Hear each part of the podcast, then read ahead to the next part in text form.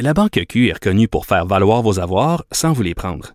Mais quand vous pensez à votre premier compte bancaire, tu sais, dans le temps à l'école, vous faisiez vos dépôts avec vos scènes dans la petite enveloppe. Hmm, C'était bien beau. Mais avec le temps, à ce compte-là vous a coûté des milliers de dollars en frais, puis vous ne faites pas une scène d'intérêt. Avec la Banque Q, vous obtenez des intérêts élevés et aucun frais sur vos services bancaires courants. Autrement dit, ça fait pas mal plus de scènes dans votre enveloppe, ça. Banque Q. Faites valoir vos avoirs. Visitez banqueq.ca pour en savoir plus. Pendant que votre attention est centrée sur cette voix qui vous parle ici, ou encore là, tout près ici, très loin là-bas, ou même très, très loin. Celle de Desjardins Entreprises est centrée sur plus de 400 000 entreprises partout autour de vous. Depuis plus de 120 ans, nos équipes dédiées accompagnent les entrepreneurs d'ici à chaque étape pour qu'ils puissent rester centrés sur ce qui compte, la croissance de leur entreprise.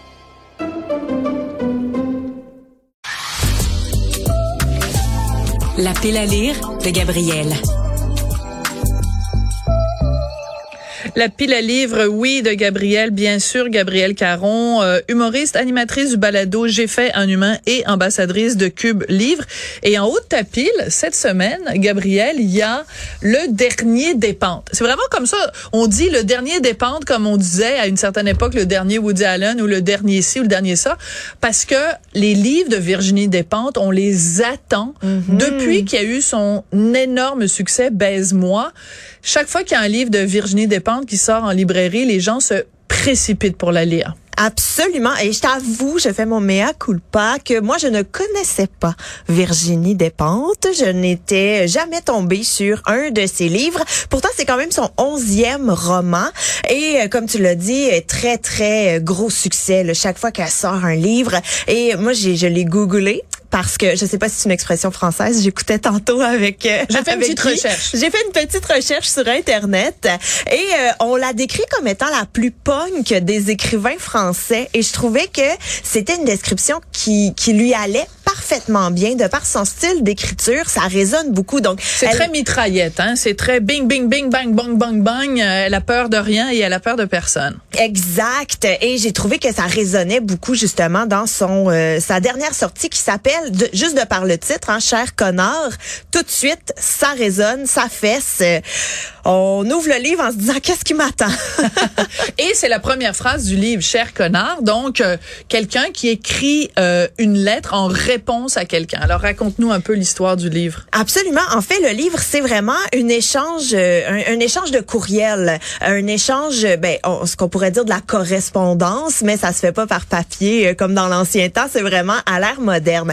Donc, d'un côté, on a Rebecca, qui est une actrice dans la cinquantaine, une icône, vraiment très connue, belle, sauvage, indomptable. Une icône de cinéma. Une icône de cinéma, tout à fait, mais dont peut-être les rôles se font euh, de plus en plus rares parce qu'elle vieillit. Donc, Euh, euh, Parce que c'est une femme, puis elle a 50 ans. Parce que c'était un homme, elle aurait plein de rôles. Exact. Disons-le comme ça. Donc déjà en partant, il y a euh, ce questionnement sur ben, la place des femmes à l'écran, la place des femmes vieillissantes dans l'espace public.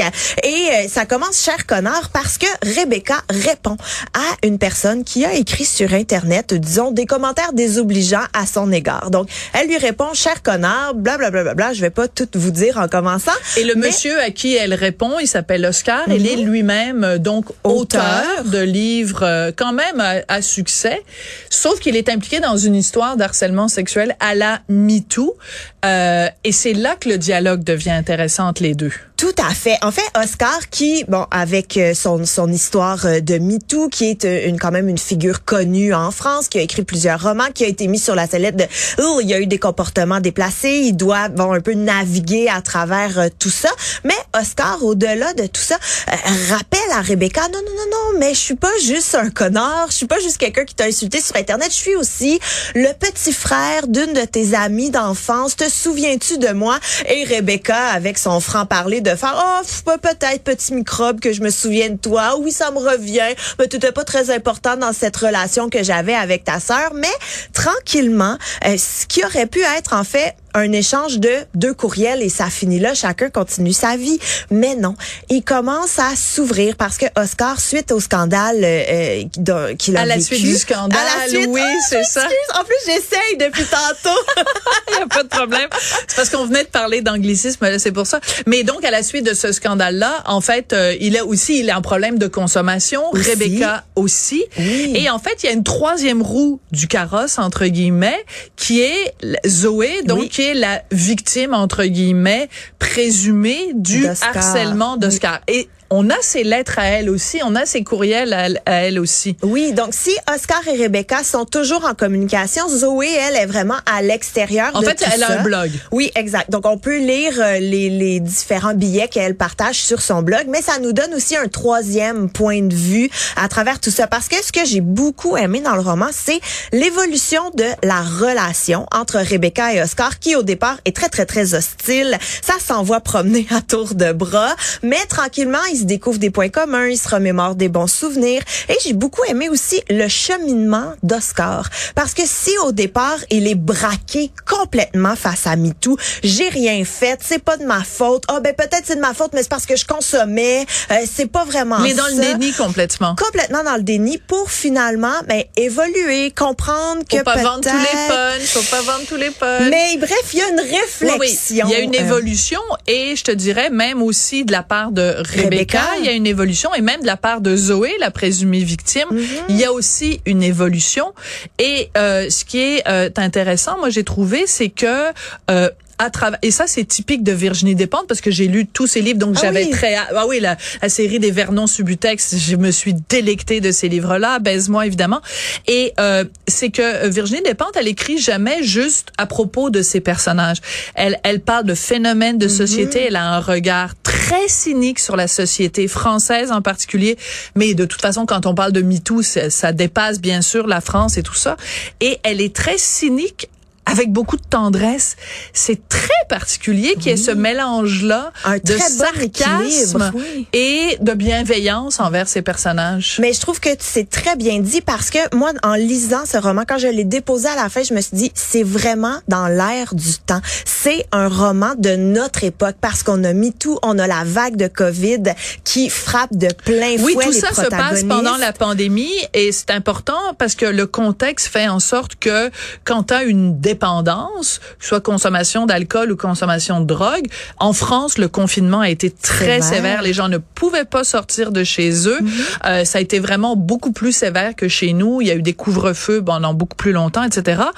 Ben, tu peux pas sortir, dans- aller dans un bar, tu peux pas faire venir ton dealer, c'est comme ça qu'ils l'appellent, pour euh, venir te porter de la drogue. Donc, les deux sont en questionnement par rapport à leur consommation et par rapport à cette dépendance-là. Et ça, toute cette réflexion-là aussi est drôlement intéressante. Oui, tout à fait. Et il y a aussi l'aspect de la solitude, j'ai trouvé, parce que si on avait été pas en COVID, ben peut-être que ces deux personnes-là auraient tout simplement arrêté leur correspondance, continué leur vie chacun de leur côté, parce que leur réseau est encore présent. Mais là, ils se retrouvent confinés à la Ou- maison. Ou alors, peut-être qu'ils se seraient rencontrés, ils seraient allés prendre un café, prendre un verre ensemble pour se parler. Or, qui dit COVID dit isolement Mhm. et c'est là que tu passes par l'écriture les gens on s'est on a fait des zooms Oui. mais on s'est aussi beaucoup envoyé de courriels pendant la pandémie donc ça donne l'occasion à Virginie Despentes justement c'est un style littéraire là le style épistolaire puis là ben c'est parfait parce que le style épistolaire évidemment passe par des courriels au début je me disais mon dieu elle sera pas capable de tenir ce Tout rythme là le pendant livre. tout le Je me livre suis dit la même chose. et puis je me disais, ben écoute, à un moment donné, des courriels, des courriels, je veux bien. Et c'est sûr qu'à un moment donné, les personnages commencent à parler de toutes sortes d'autres choses que simplement. Tu sais, dans le fond, ça, ça ressemble plus beaucoup vraiment à des, à des courriels, mais quand même, il y a cette, il y a cette idée-là. Et moi, j'avais très peur parce que Virginie Despentes, elle s'est prononcée, elle a un féminisme euh, avec lequel moi, j'ai beaucoup de malaise. Et je pensais que ça allait être très, les gars sont tous des salauds, le patriarcat, blablabli, blablabla. Et en fait, il y avait beaucoup plus de nuances que je pensais. Donc, euh, moi, j'ai adoré ce Virginie Despentes. Fait qu'écoute, je te prêterai mes autres dépentes que j'ai à la maison. Comme ça, tu plaît. pourras les lire. Et euh, en attendant, vous pouvez aller euh, vous le procurer sur le site de cubelivre.ca. Et par contre, c'est important, mais tu m'as mis dans tes petites notes qu'il y avait certaines références des fois Oui. euh, qui sont pas évidentes. C'est sûr que des fois, ça aurait peut-être pris pour euh, un public qui connaît peut-être moins les particularités françaises. Il y a des trucs, moi, je les connaissais. Oui. Mais c'est vrai que, bon, ben, je te, je te les expliquerai. Parfait, merci Sophie. Il y a peut-être des références des fois qui sont euh, plus franco-françaises cocorico. Merci beaucoup, Gabriel Caron. Merci aussi à Marianne Bessette à la recherche. Merci aussi à Charlie Marchand à la réalisation, à la mise en onde. Merci à vous d'être là à l'écoute à Cube Radio. Merci et à tout bientôt.